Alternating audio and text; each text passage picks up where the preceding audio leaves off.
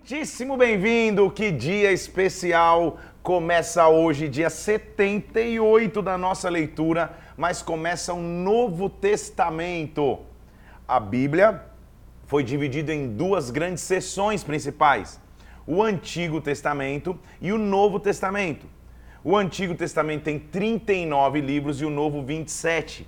Então estamos no Novo Testamento e ao entrar no Novo Testamento, eu vou te explicar um pouquinho para que você entenda o panorama geral desse Novo Testamento que nós estamos entrando. Vamos orar? Vamos pedir que o Espírito Santo venha sobre nós, que a glória dele se derrame. Pai, nós te pedimos em nome do Senhor Jesus Cristo que o Senhor venha sobre nossas vidas, que o Senhor se manifeste com unção, com glória, com autoridade, com poder, meu Deus. Abra o nosso entendimento aqui. Como é bom estarmos hoje vivendo um dia marcante, Senhor, de início de um novo ciclo aqui, Senhor, na leitura da palavra, Novo Testamento. Nós te adoramos, nós chamamos a tua presença sobre nós. Em nome do Senhor Jesus eu oro, meu Deus, em nome de Jesus Cristo. Amém. Essa é inclusive a oportunidade para você que está aí fazendo já o nosso propósito há tanto tempo, convidar alguém. Pode ser que tenha alguém que fala, cara, a pessoa se perdeu no meio do caminho aí do Antigo Testamento, não conseguiu mais se encontrar, ficou atrasado, não conseguiu mais acompanhar. Recomeça. Vamos junto no Novo Testamento. Serão poucos dias aqui agora que a gente tem para terminar a leitura, mas muito ricos na leitura da palavra através do Novo Testamento.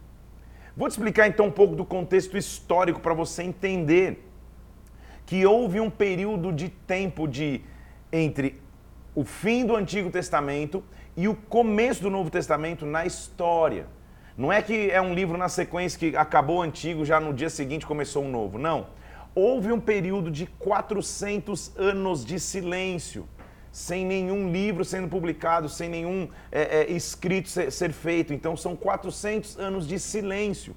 E o que aconteceu com a humanidade nesses 400 anos? Eu vou te dar um panorama histórico, vai parecer um pouco mais aula de história aqui, mas só para você acompanhar. Do período que Malaquias escreveu ali, profeta Malaquias, profeta menor, escreveu o seu livro, até o surgimento de Cristo, Israel viveu debaixo de seis governos distintos. Eu vou falar desses governos para você entender a, o cenário e o contexto histórico, cultural, geográfico do tempo do Novo Testamento. No tempo do, do, do Antigo Testamento, quando Malaquias está tá, tá escrevendo, quem dominava era o Império Persa, lembra? O Império Medo-Persa. Antes era a Babilônia, a Pérsia toma o controle e no governo persa, Ciro, lembra, permitiu que os exilados da Babilônia voltassem para construir os templos, reconstruir a sua forma de adoração, voltar à sua forma de culto. Os judeus então voltam para a região da Judéia e habitam em Jerusalém. Depois de um período, quem começa a governar, ou o império começa a comandar, é o governo grego. Através de um grande líder chamado Alexandre o Grande na Macedônia, ele conquistou o Império Persa e anexou o Império Persa ao Império Grego. Pouco mudou, na verdade, para os judeus. A Judéia continuou sendo, sendo é, livre para cultuar o seu, o seu próprio Deus, livre para fazer seus locais de culto. Nada mudou nessa, nesse sentido de pressão. O que mudou foi que Alexandre o Grande fez mudanças culturais na região do Império Grego. A partir de agora, ele estendeu o uso da língua grega por todo o mundo mediterrâneo e oriente. Ele fundou uma cidade na região do Egito chamada Alexandria, que se tornou centro cultural durante muitos anos. E ele mesmo era conhecido como se fosse um deus. Depois dos persas e dos gregos, quem começa a cuidar um pouco mais próximo da região da Judéia são os Ptolomeus, quem são os Ptolomeus? Ptolomeu I do Egito, ele ganha a, do, do Império Grego a autoridade de cuidar daquela região da Judéia. Então os Ptolomeus passam a cuidar e eles também não mudam muito da cultura, a, a, a, humanidade continua aquela, aquela região influenciada pela cultura grega, o idioma grego sendo falado muitas vezes, a cultura grega sendo estabelecida muitas vezes, mas os judeus ainda têm liberdade de culto. Mais adiante, nesse, nesse governo dos Ptolomeus, começa a, começa a se inserir um pensamento que nós chamamos de pensamento helenistas. Os helenistas são aqueles que querem mudar a cultura e a religião judaica, inclusive. Começa então um período de, de, de maior pressão, não perseguição, mas de maior pressão contra os judeus para que eles pudessem adotar as práticas gregas aos seus cultos. Isso é chamado de helenismo. Também houve uma influência do governo sírio nesta época, os chamados Seleucidas. Há um cara chamado, eu até falei sobre ele, o Antíoco Epifânio. Eu falei sobre ele aí em algum, em algum momento no Antigo Testamento. Ele começa a impor o reino e a cultura helenística junto ao sacerdócio judaico. Então, de maneira mais forte, a cultura grega tenta invadir a cultura judaica. Então, eu só estou te mandando, te dando todo para que você possa entender. Tudo isso leva à dinastia dos Asmoneus, que é um período rápido, que, que só quero sur, que surgir a você, que surge um grupo que tenta lutar contra esse helenismo. Então, o que, que é o helenismo? É a tentativa da cultura grega invadir a cultura judaica. Se levanta então um grupo puro de judeus que tenta combater para que o helenismo não tomasse conta do judaísmo. O nome desses homens são os fariseus. Fariseus, então, surge nessa época do, do, da, da, dinastia dos Asmoneus como aqueles que lutam para que o judaísmo permaneça puro. Nós vamos ver que lá na frente os fariseus vão perder um pouco o seu, o seu foco, o seu objetivo, e eles passam a só pregar muito peso de lei sobre o povo sem que eles mesmos fizessem. Eles desprezam o, o, o principal fator da profecia do Antigo Testamento de que um dia o Messias viria. Depois desse período dos Asmoneus, então, e eu sei que está parecendo uma aula de história, mas só estou te dando o pano de fundo da gente entrar no Novo Testamento, quem passa a governar e assumir o controle daquela região é o Império Romano, o governo romano. Roma se torna cada vez mais poderosa e se torna o centro ali do mundo mediterrâneo e o general Pompeu transforma a Judéia num estado vassalo de Roma. Então, a Judéia, a região de Jerusalém, a nação de Israel passa a ser vassalo de Roma, comandado por Roma. Cada vez, depois que morrem os governantes, surge um governante mandado por Roma para controlar a Judéia, para controlar Jerusalém, para controlar Israel. Quem controla na época que começa o Novo Testamento é um homem chamado Herodes. Naquela época se estabelecia o que era chamado de Pax Romana. Era uma paz feita por violência, era uma paz feita à força, era uma paz feita oferecendo entretenimento, a, famosa política do pão e circo, para que enquanto as pessoas se divertissem, elas esquecessem de suas mazelas. Então os trabalhadores viviam sob tamanha opressão. Até então a nação da Judéia vivia em tranquilidade só lutando para que a sua pureza cultural e religiosa fosse preservada contra os helenistas. A partir de agora, no governo romano, sob o comando de Herodes, começa a existir a taxação de impostos, eles passam a ser cobrados pelo fruto do seu trabalho, eles começam a ser oprimidos no seu trabalho, eles não são escravos, mas são vassalos. Eles são livres, mas ao mesmo tempo têm, têm fortes elos com Roma ou com o Império Romano. Surge então nesse período o desejo de uma necessária paz, o desejo de uma paz iminente, o desejo inclusive de um revolucionário, um libertador que viesse e rompesse com Roma e que e se insurgisse para que a Judéia pudesse ser livre. O contexto do Novo Testamento é exatamente esse. Eu contei rapidamente aqui, e professores de história me perdoem, que é óbvio que eu poderia ter ido muito mais fundo. Só para você entender o panorama. Vários governos passaram. Agora, quem governa é o Império Romano, que pressiona a Judéia culturalmente, economicamente e aí liturgicamente. Há um grande é, é, é, é, imprimir da, da, da, filosofia grega de pensamento, da filosofia grega de ensino, da forma grega de pensamento, porque o helenismo se, se envolveu junto com, com, com, com o Império Romano. Então, está tá um salseiro, está uma confusão neste momento quem se levanta é e quem chega à terra é Jesus Cristo. Por isso nós vamos ver, muitas vezes, as pessoas esperando que Jesus fosse um revolucionário natural, que ele fosse o líder da, da, insurgência contra Roma. Nós vamos ver então que nesses 400 anos, entre o Antigo Testamento e o Novo Testamento, o, o pensamento judaico passou por mudanças, depois de influência persa, filosofia grega e o nacionalismo renovado sobre eles. Nesse período, as escrituras começam a mostrar o que veio sobre a terra, começa um novo testamento, uma nova aliança. O Novo Testamento, então, ele cumpre, completa o Antigo Testamento. Não é que o Novo Testamento ele substitui o Antigo. O Novo completa o que foi profetizado no Antigo. A gente passou aqui quase, 70, quase 77, 76 dias estudando o Antigo Testamento e você viu a riqueza de ensinamento do Antigo Testamento. Então, quem é, é, de maneira moderna diz não, o Antigo Testamento ficou lá no passado, não está falando groselha, igual, igual diz meus filhos, está falando bobeira. Não sabe o que está falando, porque o Antigo Testamento ele prepara o cumprimento do novo. Um cumpre e completa o outro. Os profetas aguardavam, com expectativa esperavam, os anjos observavam que o mundo tivesse uma resposta. Então, o Novo Testamento é uma resposta de Deus ao mundo que esperava. É uma resposta de Deus ao mundo que aguardava a manifestação de alguém que viesse libertar, de um verdadeiro resgatador, de um verdadeiro transformador.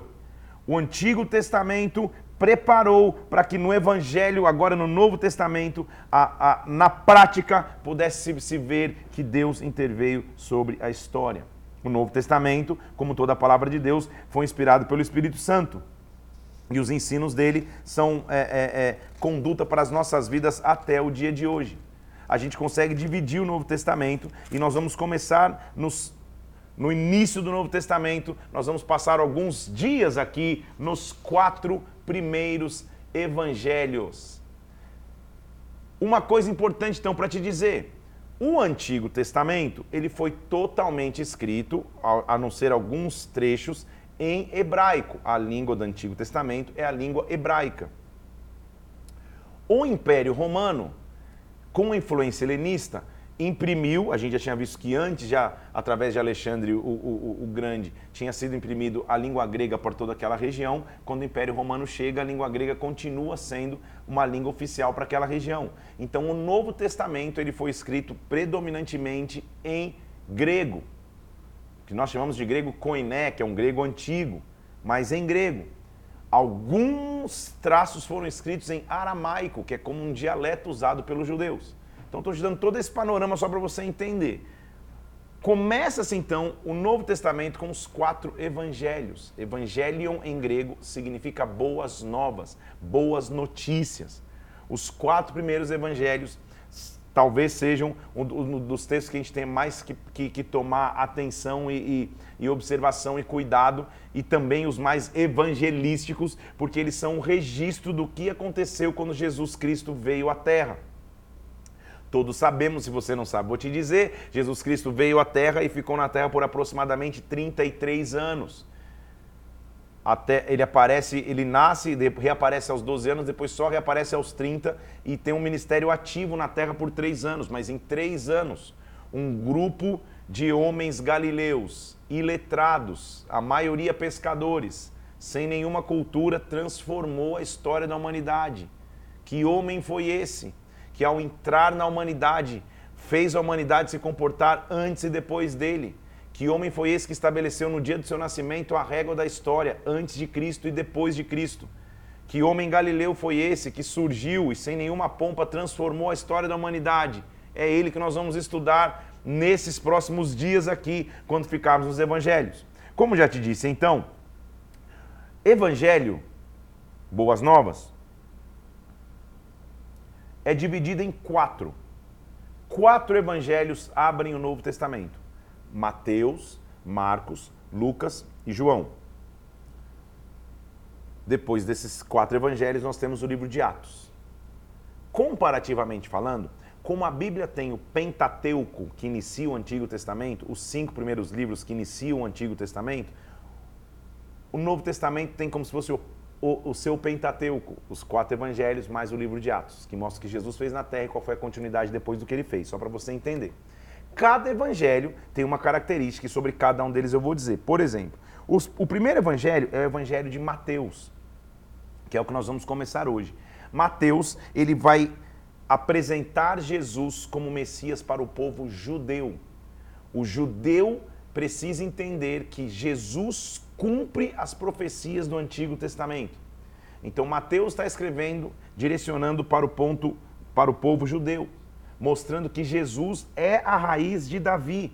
ele cumpre as promessas que nós ouvimos desde Isaías, ou que lemos em Salmos, que vimos em Miqueias, que vimos em Malaquias. Ele cumpre essas promessas. Então nós vamos ver o, o Evangelho de Mateus com essa preocupação de mostrar para o judeu que Jesus Cristo é o Messias. Marcos vai apresentar Jesus como filho de Deus. E quando nós chegarmos nele, eu vou entrar com um pouco mais de profundidade para te, te explicar qual que é o, a, o foco do Evangelho de Marcos. Lucas vai apresentar de forma universal a obra de Cristo, não só para o judeu, mas como para todos. E João revela Jesus Cristo como a luz do mundo, como o pão da vida, o que veio sacrificar-se por nós. Falando mais especificamente sobre, sobre, sobre os evangélicos, evangélicos, sobre os evangelhos, há o que nós chamamos de evangelhos sinóticos. Vem da palavra sinópticos, do grego, que significa semelhantes. Literalmente é isso. Os três primeiros evangelhos contam as mesmas histórias provenientes de um outro, de, de cada, cada autor diferente. Mateus, Marcos e Lucas. Tudo bem? Então, é, eu não vou te dar muito spoiler, porque eu não quero te dar mais informação do que eu já estou dando aqui, mas cada autor, então, tinha uma, uma, uma escrita e tinha um público-alvo. Contudo, eles contam as mesmas histórias, praticamente. Então, você vai ver em Mateus, Marcos e Lucas praticamente os mesmos relatos, cada um contado com um panorama, com um ponto de vista. Você mesmo, por exemplo, se vai contar uma história duas ou três vezes, tem momentos que você adiciona e momentos que você tira informações, cada vez é diferente. Se você pega duas pessoas para contarem a mesma história, cada um vai contar de acordo com o seu ponto de vista. Então, ela, a, os evangelhos sinóticos são muito ricos por isso. Você vai ler relatos de mesmas histórias contadas por diferentes autores. Ao passo que o Evangelho de João não é sinótico, ele conta histórias diferentes do que você viu nos três primeiros evangelhos. Ele pode até repetir algumas, mas a maioria das histórias são diferentes e são contadas somente lá. Tudo bem? Está preparado depois que você anotou tudo aí nessa rápida introdução de que, do, do que foi é, é, o preparo de Deus para a humanidade estar clamando por, por entrada de um Salvador? Vamos começar então Mateus, capítulo de número 1. Como eu já te disse, Mateus quer mostrar que Jesus é o Messias esperado. Ele é o rei que cumpre as promessas do Antigo Testamento para os judeus. Ele deixa claro então para o leitor judeu que Jesus é o Messias. Messias, o ungido, o Salvador, aquele que deveria vir. Ele escreve o seu evangelho, então, quando a comunidade cristã estava num momento de dificuldade, de desafio. Por quê? Havia uma, uma pressão sobre o judaísmo vindo dos helenistas, a opressão do Império Romano sobre a Judéia, eles precisavam de um libertador. Mais do que de um libertador, eles precisavam de um resgatador. Eles precisariam de alguém que pudesse transformar a sua história. Então o Evangelho de Mateus ele é muito rico por causa disso, porque ele vai mostrar a, a, o cuidado e a preocupação que Mateus tem para apresentar Jesus aos judeus. Quem foi Mateus? Mateus foi um dos discípulos chamados por Deus na mesa de coletoria de impostos. Na verdade, seu nome original era Levi e foi transformado a Mateus. Ele escreve então relatos de alguém que viveu internamente aquilo que Deus tinha o, o, o que aconteceu com Jesus Cristo. Vamos começar? Pega a sua Bíblia aqui, vou pegar a minha. Deus é perfeito. Pega a sua Bíblia, vou pegar a minha. Vamos começar Mateus capítulo 1, entendendo o que é o evangelho deste homem que vai entrar na humanidade para transformar a humanidade. Tudo bem? Quero apresentar para vocês então, antes de, de entrar especificamente Mateus, que a ênfase dele é mostrar que Jesus é o cumpridor das promessas, ele é o Messias. Então, uma das coisas mais importantes para o judeu é a genealogia. Genealogia são aqueles trechos que você lê e fala, cara, por que, que eu estou lendo isso? Não estou entendendo é nada, para que, que eu tenho que ler isso aqui? Genealogia, pro judeu, é muito importante, é entender de onde você veio, para onde a gente está indo. É tão importante ele mostrar que, que a preocupação dele é para o judeu, que a linhagem que ele vai colocar aqui é a linhagem real, a linhagem régia, a linhagem de um rei. Só que esta linhagem é uma linhagem que começa de forma patriarcal. Então, olha lá, Mateus capítulo 1, versículo 1. Vamos finalmente agora, depois desse panorama histórico, começar o Novo Testamento. Vamos nessa? Mateus capítulo 1, versículo 1. Livro da genealogia de Jesus Cristo, filho de Davi, presta atenção, filho de Abraão. Já que ele está mostrando para o judeu que Jesus é o cumpridor das promessas, ele vai lá para o pai dos judeus. Ele começa a genealogia em Abraão. Jesus Cristo, ele é filho de Davi, ele é filho de Abraão. Aí você fala, pô, mas até onde eu sabia, estava estudando, Jesus não é filho de José, calma. Ele, tá, ele, filho de Davi quer dizer, ele cumpre as promessas da linhagem de Judá e ele é filho de Abraão. Ele é, ele é igual a gente, gente. Ele é nosso irmão, ele é judeu. É isso que ele está mostrando para aquela geração.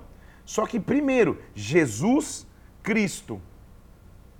Jesus era um nome comum, só que Cristo significa o ungido.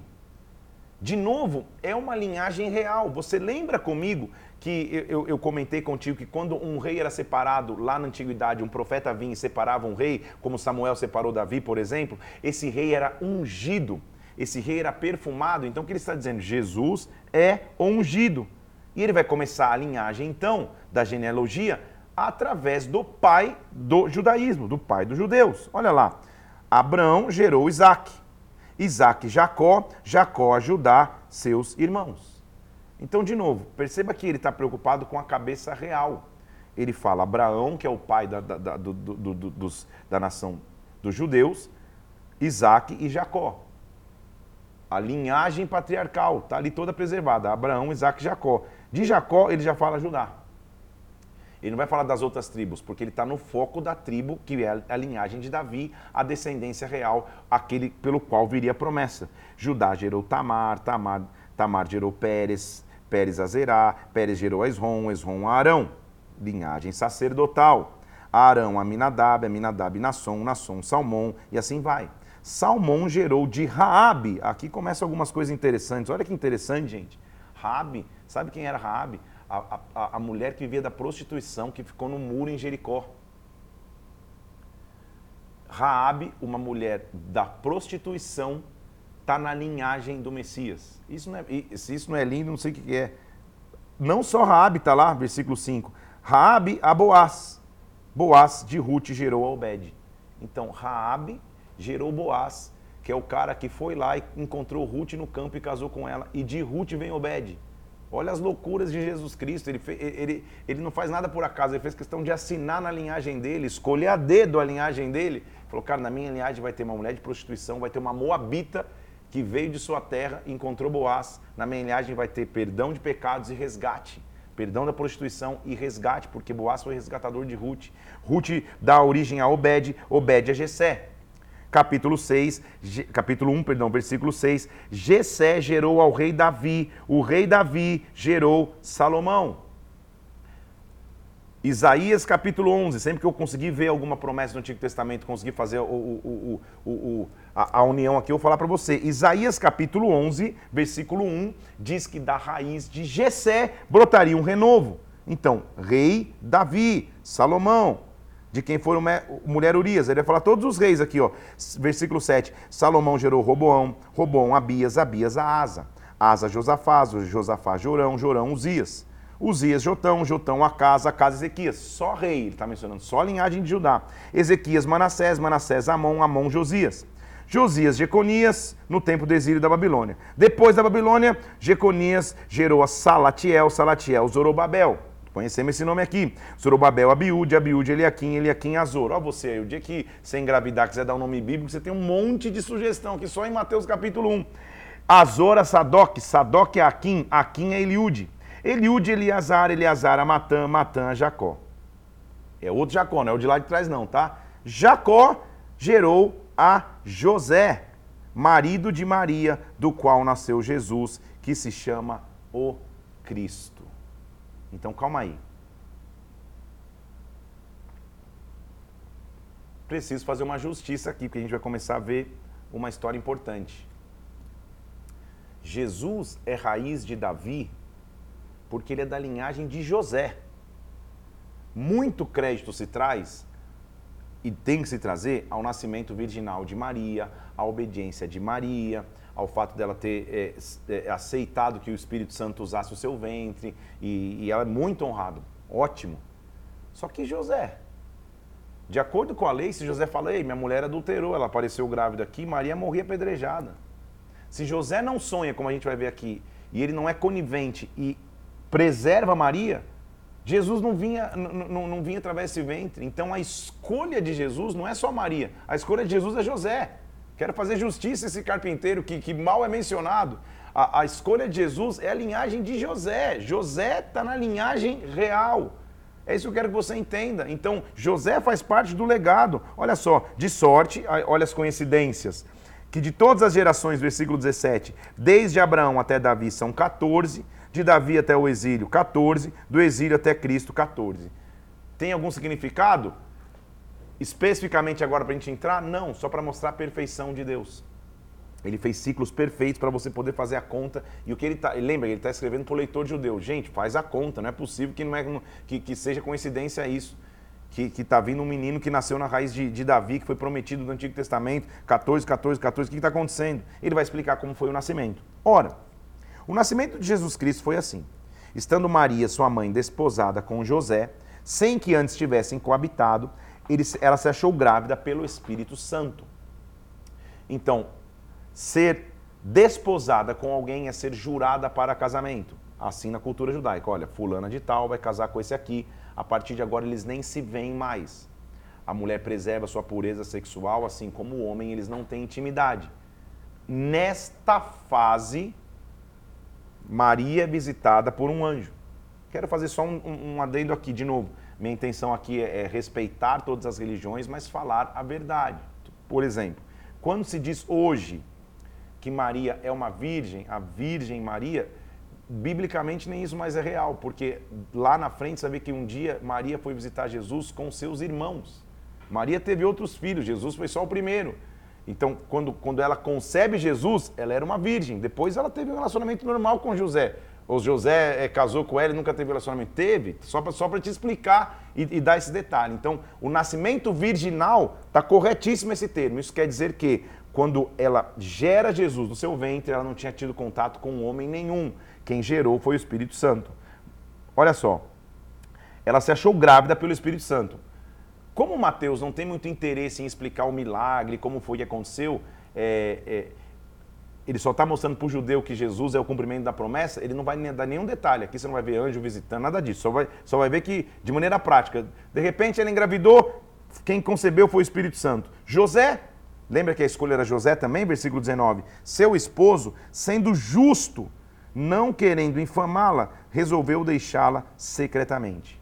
Justo no grego é a palavra de kaios, que significa andar conformidade com a lei de Deus e dos homens. Então, como José andava de acordo com a lei de Deus e dos homens, ele guardou a mulher para ela não poder ser apedrejada. Só que ele ficava ponderando. Versículo 20. Você imagina ele pensando: Meu Deus, que coisa é essa? Como que é assim? Que, que eu tenho que aceitar essa história? Que eu estou desposado da mulher, ela está com esse, com esse papo que veio um anjo, ela está grávida do anjo. Para para pensar, você que é homem aí, o, o, chegar tua namorada e falar: Isso eu engravidei, estou grávida, foi um anjo. Aham. Uhum. O homem teve que negar o seu orgulho pessoal. Só que Deus não vai deixar José sozinho. Olha o que ele faz, versículo 20. Então apareceu em sonho um anjo do Senhor, dizendo: José, filho de Davi, não temas receber Maria, tua mulher, porque o que nela foi gerado é do Espírito Santo. Perceba como ele chama José? Filho de quem? Davi, linhagem real. Ela vai dar luz a um filho. Você vai pôr o nome dele de Jesus ele vai salvar o seu povo dos seus pecados deles. 400 anos de espera estão acabando ali. José, como um homem, teria o direito de dar o nome ao seu filho. Tudo isso aqui é tradição judaica. Ele vai dar o nome ao seu filho, ele vai ser Jesus. Ora, isto aconteceu para que se cumprisse o que o profeta profetizou. A virgem vai conceber, versículo 23, vai dar luz a um filho, o nome dele será Emanuel, que quer dizer Deus conosco. Percebe como o próprio Mateus está mostrando para o judeu, oh, isso aqui está cumprindo aquela profecia lá, tá? Essa profecia que ele está mencionando aqui, do capítulo 1, versículo 23, é Isaías capítulo 7, versículo 14. Só para você anotar aí, se você quiser, tá? Despertado José do sono, ele recebeu sua mulher, contudo não a conheceu enquanto ela não deu à luz. Ou seja, eles não tiveram intimidade, eles não tiveram relacionamento sexual durante toda a gravidez. Quando o menino nasceu, ele deu o nome de Jesus. Tendo nascido o menino em Belém da Judéia, nos dias do rei Herodes, já te falei quem era Herodes lá, vieram alguns magos do Oriente e de Jerusalém. Sempre que nascia um rei, povos vizinhos vinham presentear esse rei. Mateus tem o interesse de mostrar para os judeus que Jesus é o rei prometido a eles. Então ele está mostrando, está vendo? No nascimento de Jesus, vieram honrá-lo como se honra um rei. E perguntavam, onde está o recém-nascido? Olha o que ele diz aí, ó, rei dos judeus. Identidade real, identidade régia de Jesus. Nós vimos a sua estrela no Oriente e viemos para adorá-lo. Quando Herodes escuta isso, versículo 3, Herodes fica alarmado. E com ele toda Jerusalém. Então ele convoca os principais sacerdotes e escribas e fala: Ei, onde está o Cristo que deveria nascer? Em Belém da Judéia, responderam eles, porque está escrito pelo profeta. Olha mais uma vez Mateus mostrando, olha, nasceu em Belém, hein? Vamos lembrar que é profecia? A gente já leu as profecias, já está escolado aqui comigo. Miqueias capítulo 5, versículo 2. Lembra que ele tinha dito, versículo 6, que era em Belém, na terra de Judá, que era menor entre os principais, que de lá viria o guia para apacentar Israel? Olha lá, o menino nasceu em Belém, está cumprindo promessa. Com isto, Herodes chamou os magos, os que tinham levado os presentes para Jesus, perguntou sobre eles e sobre a, a, estrela que apareceu, falou: olha, faz o seguinte, vai até Belém, se informe cuidadosamente sobre o menino. Quando você encontrar o menino, me avisem também, porque eu vou lá adorá-lo. Nós sabemos que era mentira, ele estava querendo matar de alguma forma Jesus. Depois de ouvirem o rei, partiram, versículo 9, e viram uma estrela no oriente que precedia até chegar e parou aonde estava o menino. Então, o sinal, quando a gente lê no sinóticos, eu vou explicar com mais calma, mas o sinal, então, era a estrela. Não é isso? Onde a estrela tiver, ali está o menino que é o rei dos judeus. Não pode ser coincidência, vamos começar a misturar as coisas aqui, que lá em Gênesis, quando Jesus dá, quando Deus dá uma promessa a Abraão, dizendo que a descendência dele seria grande, o que ele diz para Abraão é: Abraão, olha para o céu e conte as estrelas, se é que você pode. Estrela é uma marca no céu que mostra que, ok, Deus marcou aqui, ó. É aqui. Estrela para Abraão foi uma marca de fé. Para o judeu e para nós é uma marca de restauração e esperança. Olha para a estrela no céu, ela está aí. Quando eles viram a estrela, se alegraram com grande júbilo, versículo 10, capítulo 2. Entrando na casa, versículo 11, viram o menino com Maria, sua mãe, prostrando-se, o adoraram. Abriram seus tesouros e entregaram para ele ouro, incenso e mirra. Ouro diz respeito à divindade. Ele é divino. Desde, desde o Antigo Testamento, a arca era feita de ouro, porque ouro diz respeito à divindade. Incenso diz respeito à intercessão e honra. A fumaça dele ou a voz dele comunica direto ao céu. Lembra que na arca ou no tabernáculo tinha um altar de incenso? E mirra é um perfume que só reis podem ter que só reis podem receber sobre a cabeça. A arca era perfumada, o tabernáculo era perfumado, os reis eram perfumados. Então ele está recebendo ali o significado de que ele é um rei divino que merece ser honrado porque fala diretamente com os céus e o seu perfume exala como um rei sobre a terra. Por, por divina advertência serem prevenidos, eles voltaram, para, mas não para a presença de Herodes, e voltaram para sua terra. Então eles encontram o menino, mas eles não vão falar para Herodes, olha, Herodes, o menino está aqui. De alguma forma eles são avisados por Deus, eles falaram, não quero me meter nisso aqui. Quando isso acontece, tendo eles partido, apareceu um anjo ao Senhor, perdão, um anjo do Senhor a José em sonho.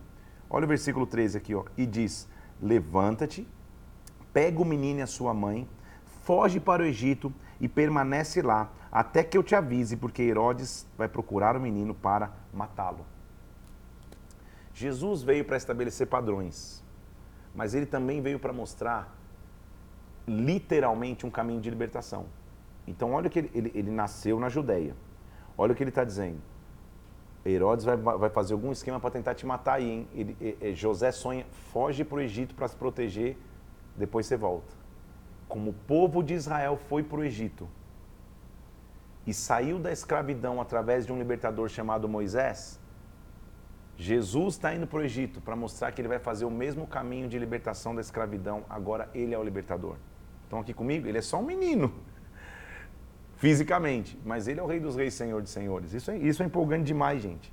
Eles estão lá no Egito, de, eles se levantam, versículo 14, pegam a, de noite o menino e a sua mãe e vão para o Egito. Eles ficam lá até a morte de Herodes, para que se cumprisse o que foi dito pelo profeta. De novo, viu quantas vezes Mateus está dizendo: olha, tudo isso aqui que aconteceu é profecia, hein? Só para lembrar vocês. Do Egito te chamei, meu filho. Isso é uma profecia que está em Oséia, Oséias capítulo 11, versículo 1. Oséias, Oséias, Herodes, quando se vê iludido pelos magos, se enfurece, versículo 11, e manda matar todos os meninos de Belém, dos seus arredores, de dois anos para baixo, ele manda matar todo mundo. Exatamente como aconteceu com Moisés. Jesus está reescrevendo a história, dando dicas de que ele é o libertador. Lembra que na geração de Moisés era para matar todos os meninos? A mesma coisa está acontecendo aqui. Então, esse, essa ordem de Herodes para matar os meninos só aconteceu para que se cumprisse o que foi dito por Jeremias. Você viu que ele já aqui já mostrou promessas de Isaías, já mostrou promessas de, de, de Miquéias, já mostrou promessas de Oséias, agora está mostrando promessas de Jeremias em dois capítulos, já tem quatro profecias que Mateus falou, nossa, se cumpriu, hein? Se cumpriu, se cumpriu. Porque ele está mostrando para o judeu que Jesus é o Messias. Ele continua dizendo assim, para que se cumprisse o que Jeremias dizeu, disse, dizeu é demais, disse em capítulo 2, versículo 17 e 18, ouviu-se um clamor em Ramá, choro e grande lamento, Raquel está chorando pelos seus filhos, é inconsolável porque já não existem, porque eles estão morrendo. Contudo, quando Herodes morre, mais uma vez o Senhor aparece em sonho a José e disse: Pega o menino, porque já morreram aqueles que atentam contra a sua vida. Ele se dispôs e voltou para Israel. Versículo 21 é um êxodo de novo acontecendo.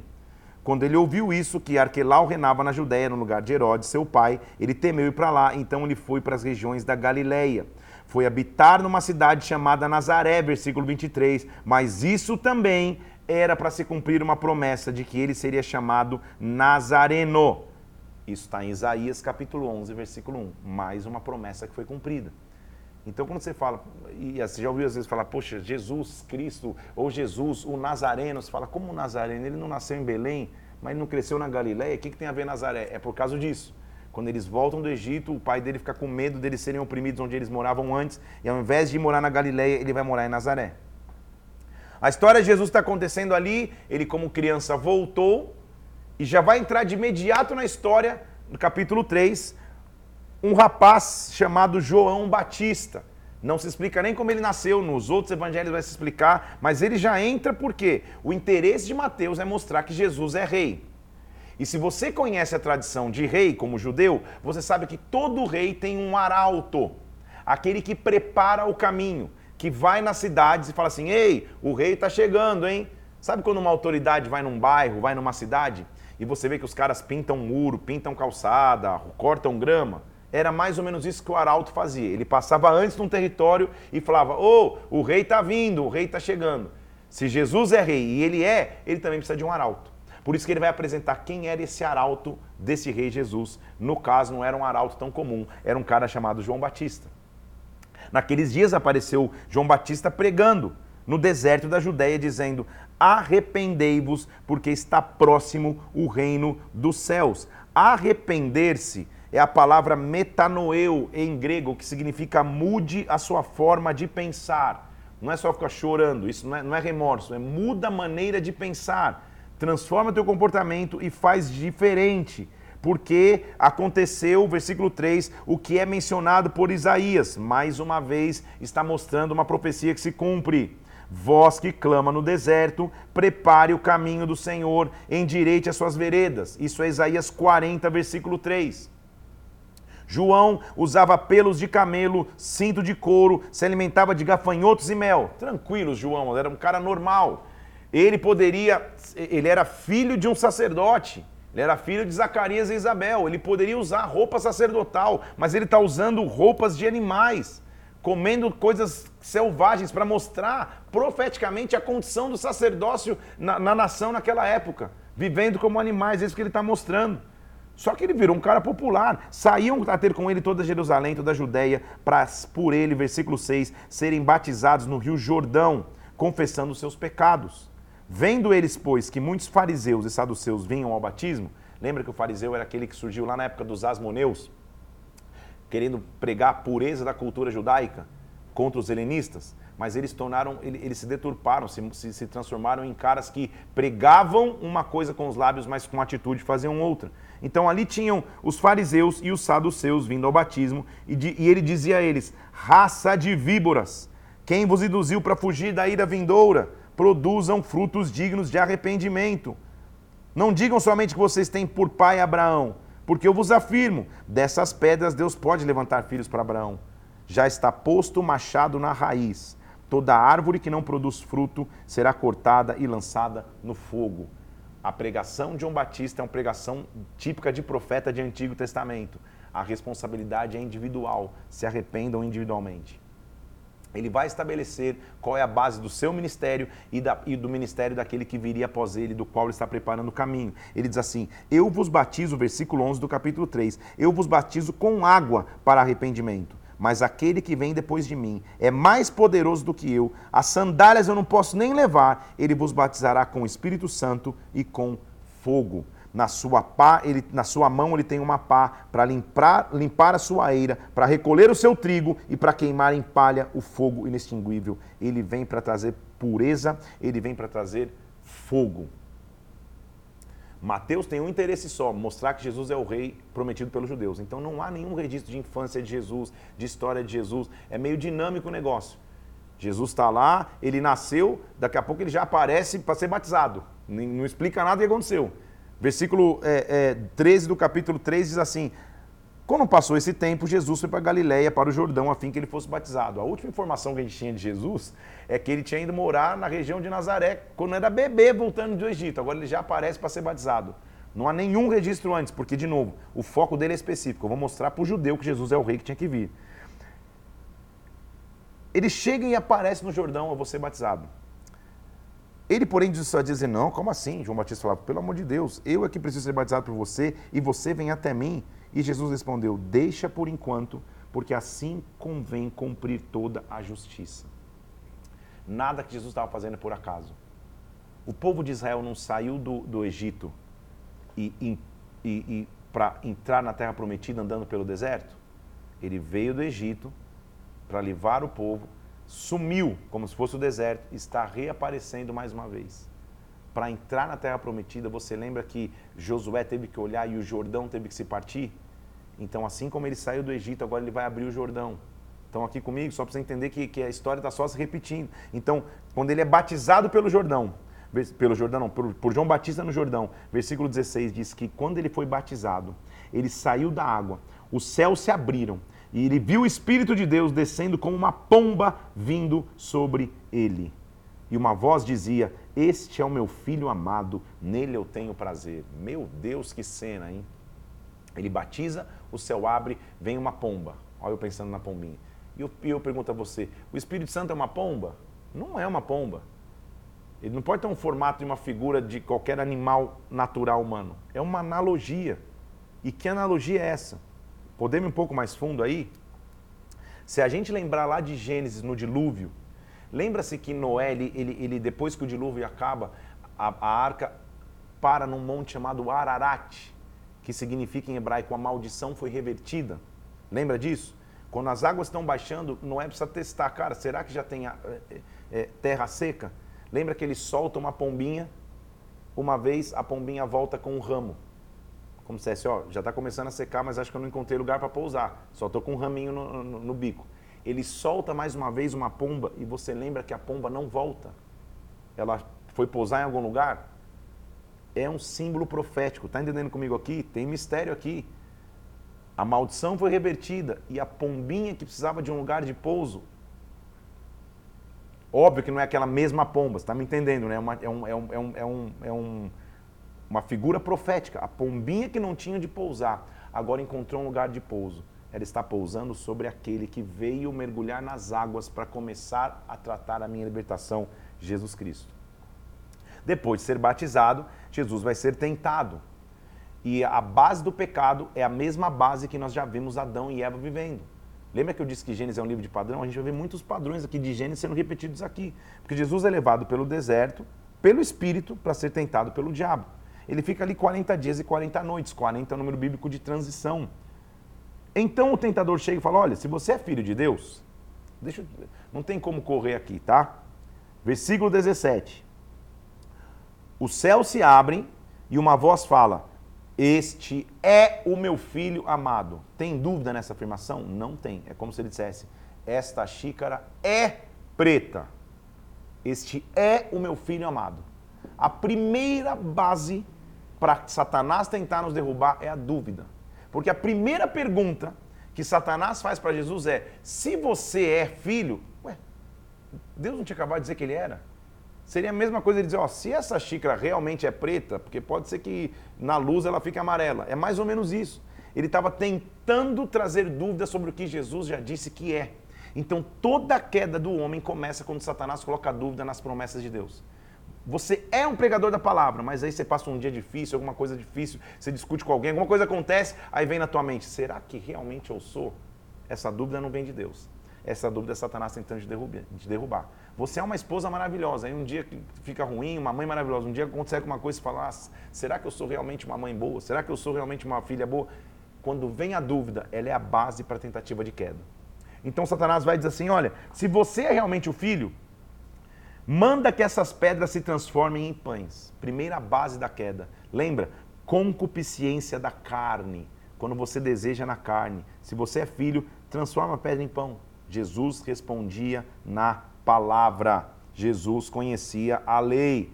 Ele responde, versículo 4: Não é só de pão que o homem viverá, mas de toda a palavra que procede da boca de Deus. Vai anotando aí. Isso está em Deuteronômio capítulo 8, versículo 3.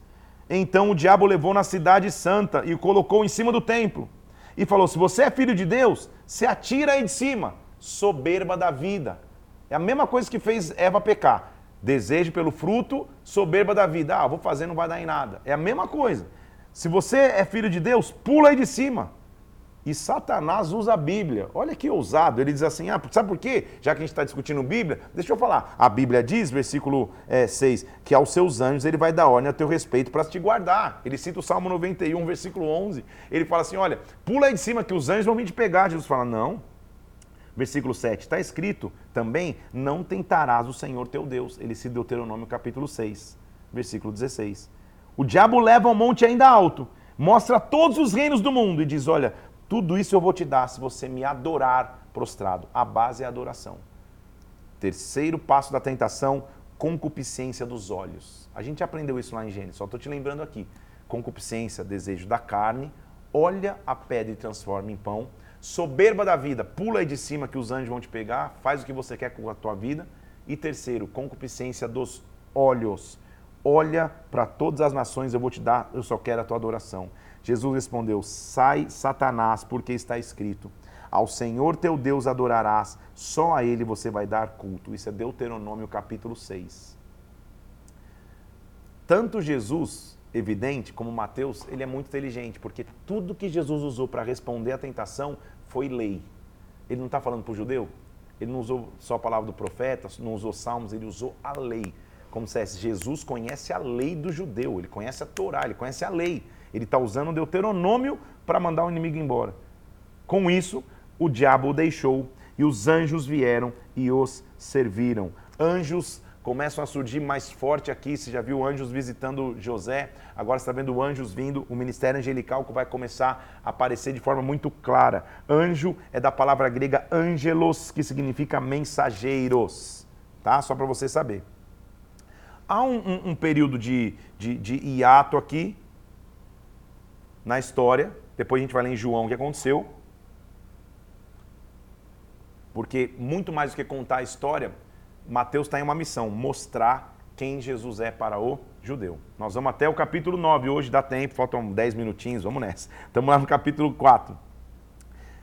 Jesus escutou que João foi preso e retirou-se para Galiléia. Deixou a Nazaré e foi morar em Cafarnaum, cidade situada à beira-mar, perto de Zebulon e Naftali. Isso também cumpre uma profecia de Isaías 9, 1 e 2. Lembra que ele escreveu Isaías? Terra de Zebulon, de Naftali, que estava em trevas, viu grande luz. Então Jesus passou a pregar, dizendo: Arrependei-vos, porque próximo está o reino dos céus. Arrepender é metanoeu, mude a sua forma de pensar, o reino dos céus está chegando.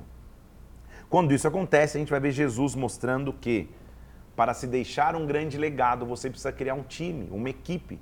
Jesus era Jesus. E ó, que afirmação profunda. Ele era Jesus, ele podia fazer tudo sozinho se ele quisesse, mas ele vai montar um time, porque times deixam legados na terra. Caminhando junto ao mar da Galileia, capítulo 4, versículo 18, Jesus viu os irmãos Simão, chamado Pedro, e André. Eles estavam lavando, lavando as redes ao mar porque eram pescadores. E ele falou: Venham até mim, ou após mim, eu vos farei pescadores de homem. Eles deixaram tudo e imediatamente seguiram. Percebe que Mateus está nem contando o grande milagre? Ele está, ó, só, igual eu aqui nos últimos minutos, só plá, plá, plá, só sendo mais objetivo. É isso que ele está dizendo. Assim eles foram chamados. Veio, viu o barco, chamou pescadores agora de homens. Pum. É isso. Ele não está contando a grande pesca. A gente vai ler em outros, em outros evangelhos isso. No mesmo instante, eles deixaram tudo e o seguiram. Então, Jesus percorria toda a Galileia, presta atenção, ensinando nas sinagogas, pregando o evangelho, curando doenças e enfermidades entre todo o povo. Não se havia até então nenhum registro no Antigo Testamento de ministração individual de alguém que ensinava, orava e as pessoas eram curadas de suas enfermidades. Não tem isso no Antigo Testamento, pode ver. Jesus está inaugurando uma nova etapa. Ele mostra que a chegada dele na terra transforma a terra. Não só para a eternidade, mas para o tempo presente. Ele é capaz de curar, fisicamente curar. Sua fama correu por toda a Síria. Trouxeram doentes, acometidos de enfermidades, atormentados, endemoniados, lunáticos, paralíticos. Jesus curou a todos e na Galileia, Decápolis, que é uma reunião de dez cidades, Jerusalém, Judéia, da além do Jordão, numerosas multidões o seguiam. Jesus viralizou na época que não tinha rede social. Jesus viralizou na época que não tinha TV. A fama dele correu, dado o tamanho de seus milagres. Na Síria, nas cidades, na Judéia, nas, em dez cidades, as multidões vinham até ele. Jesus começou a ter o ministério mais bem sucedido da história. Ele não tinha nenhuma estratégia de divulgação, senão o derramar de sua própria presença e o manifestar de sinais e prodígios, no genuíno avivamento. A maior divulgação é a glória de Deus.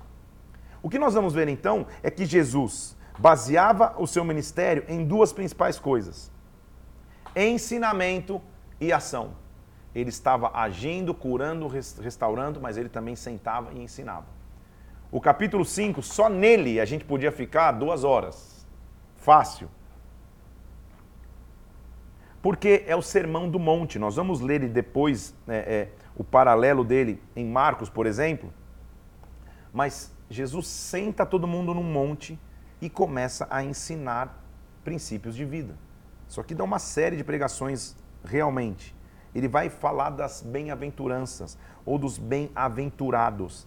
Bem-aventurado em grego é a palavra macários, que significa alegre, extremamente abençoado, muito ou fortemente favorecido. Macários é extremamente abençoado, alegre e favorecido. Ele senta a multidão e vai começar a ensinar dizendo: Bem-aventurados, Macários, os humildes de espírito, deles é o reino dos céus. Bem-aventurados os que choram, eles serão consolados. Os mansos, os pacificadores, eles vão herdar a terra. Os que têm fome e sede de justiça, eles vão ser fartos. Os misericordiosos, eles vão ter misericórdia.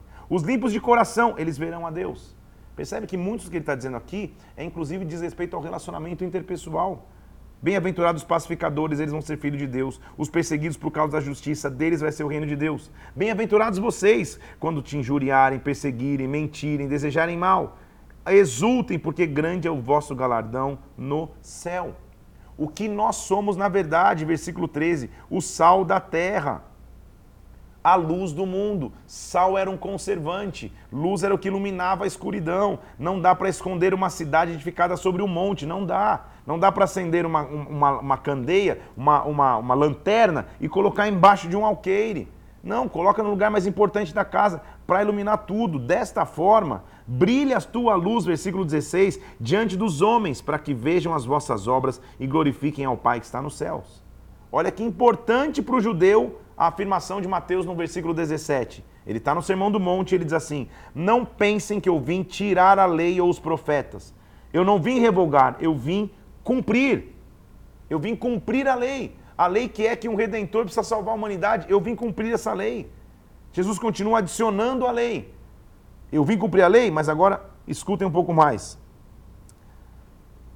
Versículo 21. Vocês estão escutando a lei falar, não matarás. Eu quero dizer, quem matar estará sujeito a julgamento. Mas, além disso, todo aquele que se irar contra o seu irmão já vai estar sujeito a julgamento.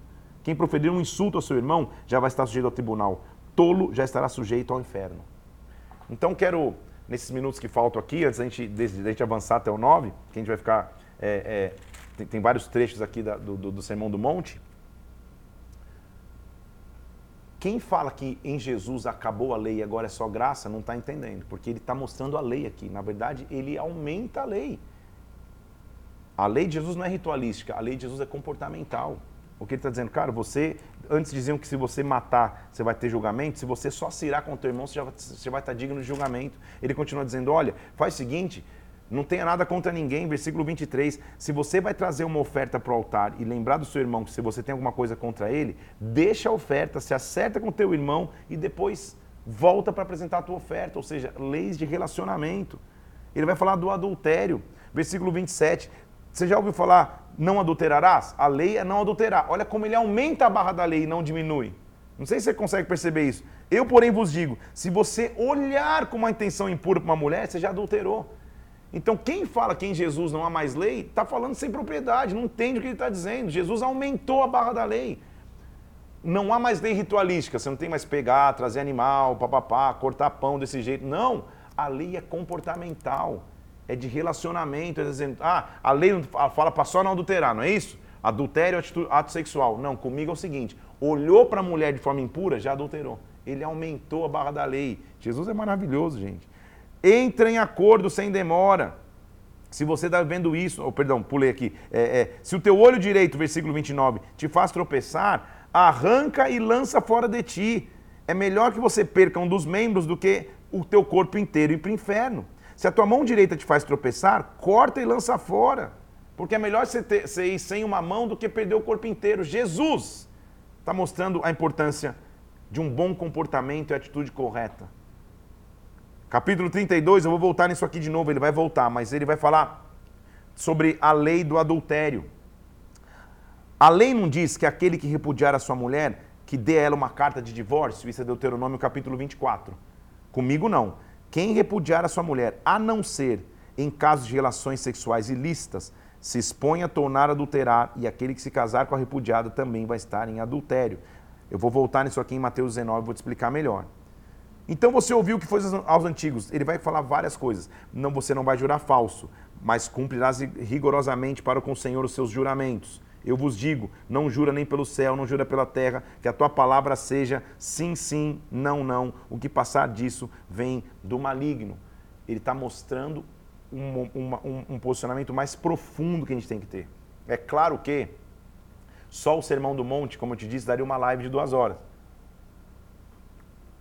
Talvez a gente passe dez minutinhos aqui, até porque eu fiz uma introdução histórica é, é, é dos evangelhos e, e do Antigo Testamento, mas não dá para eu ir fundo em cada item aqui das bem-aventuranças. Você vai ter que ler do Sermão do Monte, das adições dele à lei.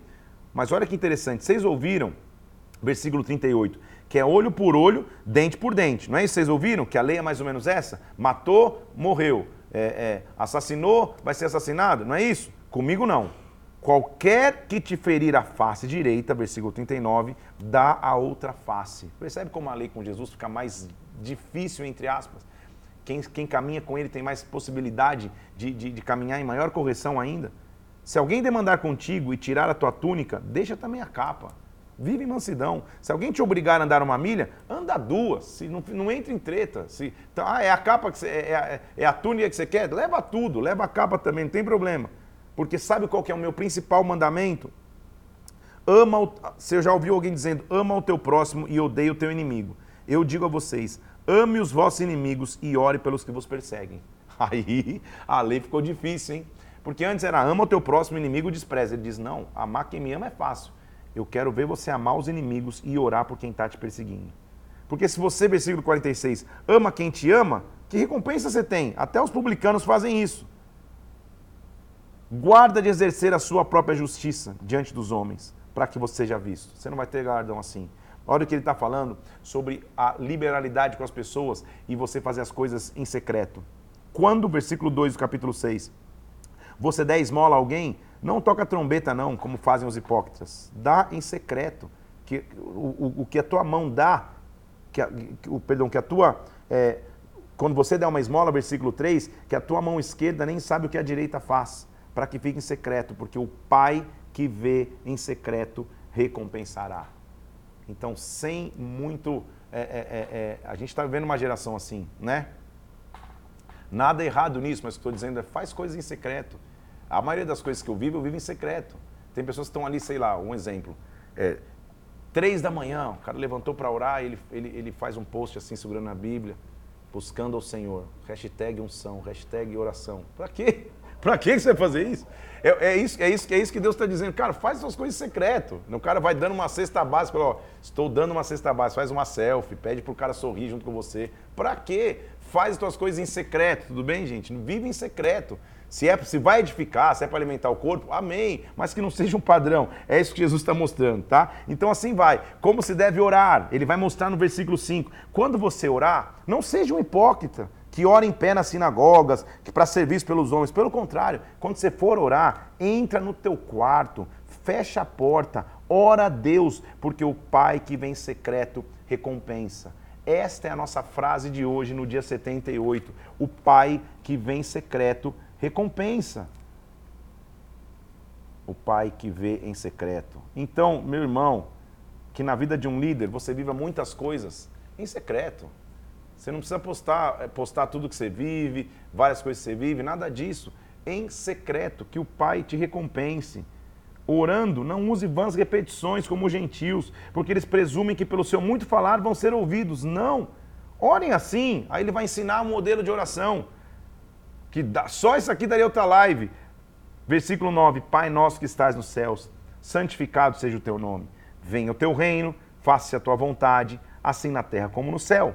O pão nosso de cada dia nos dá hoje. Perdoa as nossas dívidas, assim como nós temos perdoado aos nossos devedores. Não nos deixe cair em tentação, livra-nos do mal. Teu é o reino, poder e a glória para sempre. Amém. A oração modelo. Ele continua mostrando a mesma coisa na mesma linha. Quando você vai jejuar, a mesma coisa. Vai jejuar, não fica contristado, com, desfigurando o rosto, com cara de, oh, tô jejuando. Não. Faz o seguinte, quando você jejuar, ao contrário, unge a cabeça, lava o rosto, para que ninguém nem perceba que está jejuando, porque o Pai que vem secreto recompensa. Ele continua falando de, de, de princípios de vida e de, e de como você tem que ajuntar as suas riquezas. Não acumula tesouro só na terra, onde a traça e a ferrugem corroem. A, a, a, é, é, acumule tesouros no céu, mostrando o, a, o, a lâmpada do teu corpo, que são os teus olhos. A lâmpada do teu corpo são os teus olhos. Se os teus olhos forem bons, todo o teu corpo vai ter luz. Cuidado. Talvez um dia eu faça aqui uma série. Eu tô, prometendo tanta coisa que quero ver quando eu entregar. Talvez um dia eu faça uma série só do Sermão da Montanha, porque do, do, do Sermão do Monte, que é demais, gente. É, ninguém vai servir a dois senhores. Ou você ama um e aborrece o outro. Não dá para servir a Deus e as riquezas. Não, o que ele está dizendo não é problema ser rico, mas a riqueza não pode consumir. A riqueza não pode te ganhar. Você ganha o dinheiro, mas o dinheiro não te ganha. Você entendeu isso aí? Você não vive escravo dele, tá tudo certo ele vai mostrando sobre como nós temos que viver a vida. A gente vai ler isso em outros momentos também, tá? Mas olha o versículo 25. Não andeis ansiosos por nada, o que vai comer, beber, porque o teu corpo é mais do que alimento e mais do que vestimento. Olha as aves do céu, elas não ficam ansiosas por nada, Deus cuida de tudo. Olha o versículo 33. Busca em primeiro lugar o reino e a sua justiça, tudo vai ser acrescentado. Capítulo 7, ele continua mostrando sobre não julgar precipitadamente, não olhar para o pro, pro, pro cisco que está no, no olho do irmão e esquecendo que tem uma trave no teu olho, viver a tua vida com tranquilidade. Tem tanto princípio aqui, gente. Versículo 7 do capítulo 7, mostrando como a gente tem que buscar o rei, pedir e dar-se-vos-á, buscar e achareis, batei e abrir-se-vos-á. Quem pede, recebe, quem busca, encontra. A nossa base de vida é buscar em primeiro lugar o reino e quem busca pode pedir a ele. Mostrando sobre as portas, porta estreita e porta larga. Ele vai dizendo no versículo 13 e 14 do capítulo 7, que a porta estreita é mais difícil de passar, mas conduz para a salvação, e a larga conduz para a perdição. Isso é uma analogia clara das portas das cidades. Haviam portas estreitas que o viajante não conseguia levar nada, nem bagagem. Ele entrava sozinho, mas entrava. É isso que ele está dizendo. A porta estreita te faz abandonar coisas para trás. Mais uma vez, ele vai mostrando como a gente tem que conhecer as pessoas. Tem muitos falsos profetas. Como você vai ser conhecido? Versículo 16. Pelo fruto você vai conhecer. Árvore boa produz fruto bom, árvore má produz fruto mau. Versículo 20 do capítulo 7. Pelos frutos os conhecereis. Nem todo aquele que fala, que faz a vontade do Senhor, vai entrar no reino do meu Pai que está nos céus. Vai chegar um dia que eles vão falar: Ei, Senhor, eu fiz tantas coisas no teu nome, versículo 22. Mas eu vou dizer a vocês, versículo 23, eu nunca os conheci, se apartem de mim tantos ensinamentos que de verdade é para a gente ficar um, um, dia inteiro aqui. Só que Jesus então senta, e é maravilhoso como Mateus organizou o evangelho. Ele senta e ensina. Por três capítulos, o 5, o 6 e o 7. A partir do 8, nós vamos ler até o 9 hoje, vão começar milagres. Descrição de milagres de Jesus. No primeiro, ele cura leprosos. Primeira coisa, o leproso não podia nem ser tocado por ninguém, nem conviver em sociedade. Jesus já quebra isso. O leproso chega e fala: Senhor, se o senhor quiser me curar, me cura. Se o senhor puder, ele diz: Eu posso. Ele o toca, versículo 3 do capítulo 8, e o cura e ele fica limpo. Ele cura o criado de um centurião, é um romano. Ele está mostrando: Eu curo os de perto esquecidos, o leproso, eu curo os de longe, um centurião romano. Ele cura a sogra de Pedro, um familiar próximo. Há umas linhas teológicas que diz que justamente foi por isso que Pedro negou Jesus, porque vai curar a sogra, mas só uma piadinha, só uma brincadeira. Então, ele cura a sogra. É, ele cura a sogra de Pedro, pra, como se dissesse, cara, ela, ela é útil para o reino, ela vai continuar. Ele cura todos que estão próximos, ele cura muitas pessoas. Ele segue, ele, ele, ele, ele mostra que servir e seguir a ele não é fácil, mas que quem confia nele vai continuar caminhando e vivendo grandes coisas com ele. O capítulo 8, versículo 23 mostra ele acalmando uma tempestade. Vem uma tempestade, ele levanta e acalma a tempestade. O pessoal fala: Meu Deus do céu. E ele olha e fala: Homens de pequena fé, por que vocês, não, vocês mesmos repreenderam a tempestade? O pessoal fala: Quem é este? Versículo 27, quem é esse? Ele já tinha feito tantos milagres, mas calma aí, quem é esse que até o vento e o mar lhe obedecem? Nossa leitura, e aí quando você for ler, claro, você vai ler, é, é mais ler a história Cada história aqui dá uma pregação, é evidente, né, gente? Mas aí, nossa leitura hoje termina no capítulo 9 de Mateus, com Jesus curando um paralítico em Cafarnaum. Chegam para ele um paralítico deitado no seu leito e Jesus, vendo a sua fé, versículo 2, diz: Tenha bom ânimo, você tem os teus pecados perdoados. Isso também é novo demais. Ninguém até então tinha autoridade para perdoar pecado, gente. Para perdoar pecado no Antigo Testamento tinha quase sacrifício de animais. Jesus olha para um paralítico e fala: Seus pecados estão perdoados. O paralítico levanta, pega o leito e vai para casa. Só aí nesse capítulo 9, Mateus vai se apresentar. Ele vai dizer como ele foi chamado. Quando Jesus partiu dali, ele viu um homem Mateus sentado na coletoria e falou: Me segue, e ele o seguiu. Mateus, você viu que ele é um homem de poucas palavras. Ele explica tudo rápido, porque o que ele está tentando é mostrar que Jesus é o rei dos judeus. Ele continua mostrando que Jesus veio para comer com pecadores, não para sentar só na roda dos grandes. Mesmo questionado por fariseus, ele diz assim, versículo 12: Os sãos não precisam de médico, e sim os doentes. Eu vim para trazer misericórdia. Ele ensina sobre o que é o jejum, porque os discípulos de João falam: por que vocês não jejum? O jejum era lembrar do templo que caiu e chorar em ingratidão. E ele fala: Eu estou com vocês, o noivo já está aqui, vocês não precisam mais jejuar. Não dá para colocar é, vinho novo em odre velho. Mudem o pensamento de vocês. Jesus cura uma mulher que estava enferma, e a gente vai ler isso melhor em Lucas, que enferma, ela toca na orla de Jesus e, e, ela, e, e então ela é curada. Ele ressuscita a filha de um homem chamado Jairo, e porque, por essa ressurreição a sua fama cresce. Ele cura dois cegos que reconhecem que ele é o filho de Davi. ele cura um mudo que estava endemoniado e por toda parte ele ia fazendo a sua missão. Ele termina o capítulo 36, perdão, capítulo 9, no versículo 37 e 36, dizendo: A seara é grande, os trabalhadores são poucos, rogue ao Senhor que mande trabalhadores para a sua seara. São tantos milagres de Jesus. E é um renovo para nós, porque até agora a gente estava lendo aqui e o Antigo Testamento ele é mais pesado por isso, porque ele, ele reflete a esperança que, que um dia viria uma restauração, mas a maioria é cajadada no povo. Gente, vocês podem se arrepender, tão difícil, tão difícil, tão difícil, tão difícil. Só que agora surgiu uma esperança. Agora surgiu uma luz. Agora surgiu alguém que vai transformar a humanidade. E a gente está só começando a ver o que esse Jesus representa para nós. O Pai que vem em secreto recompensa. O próprio Jesus ficou em secreto tanto tempo mas quando ele apareceu, a humanidade foi transformada.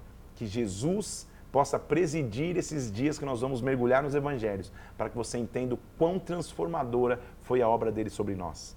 Quero te pedir três coisas. Curte e compartilha muito esta live.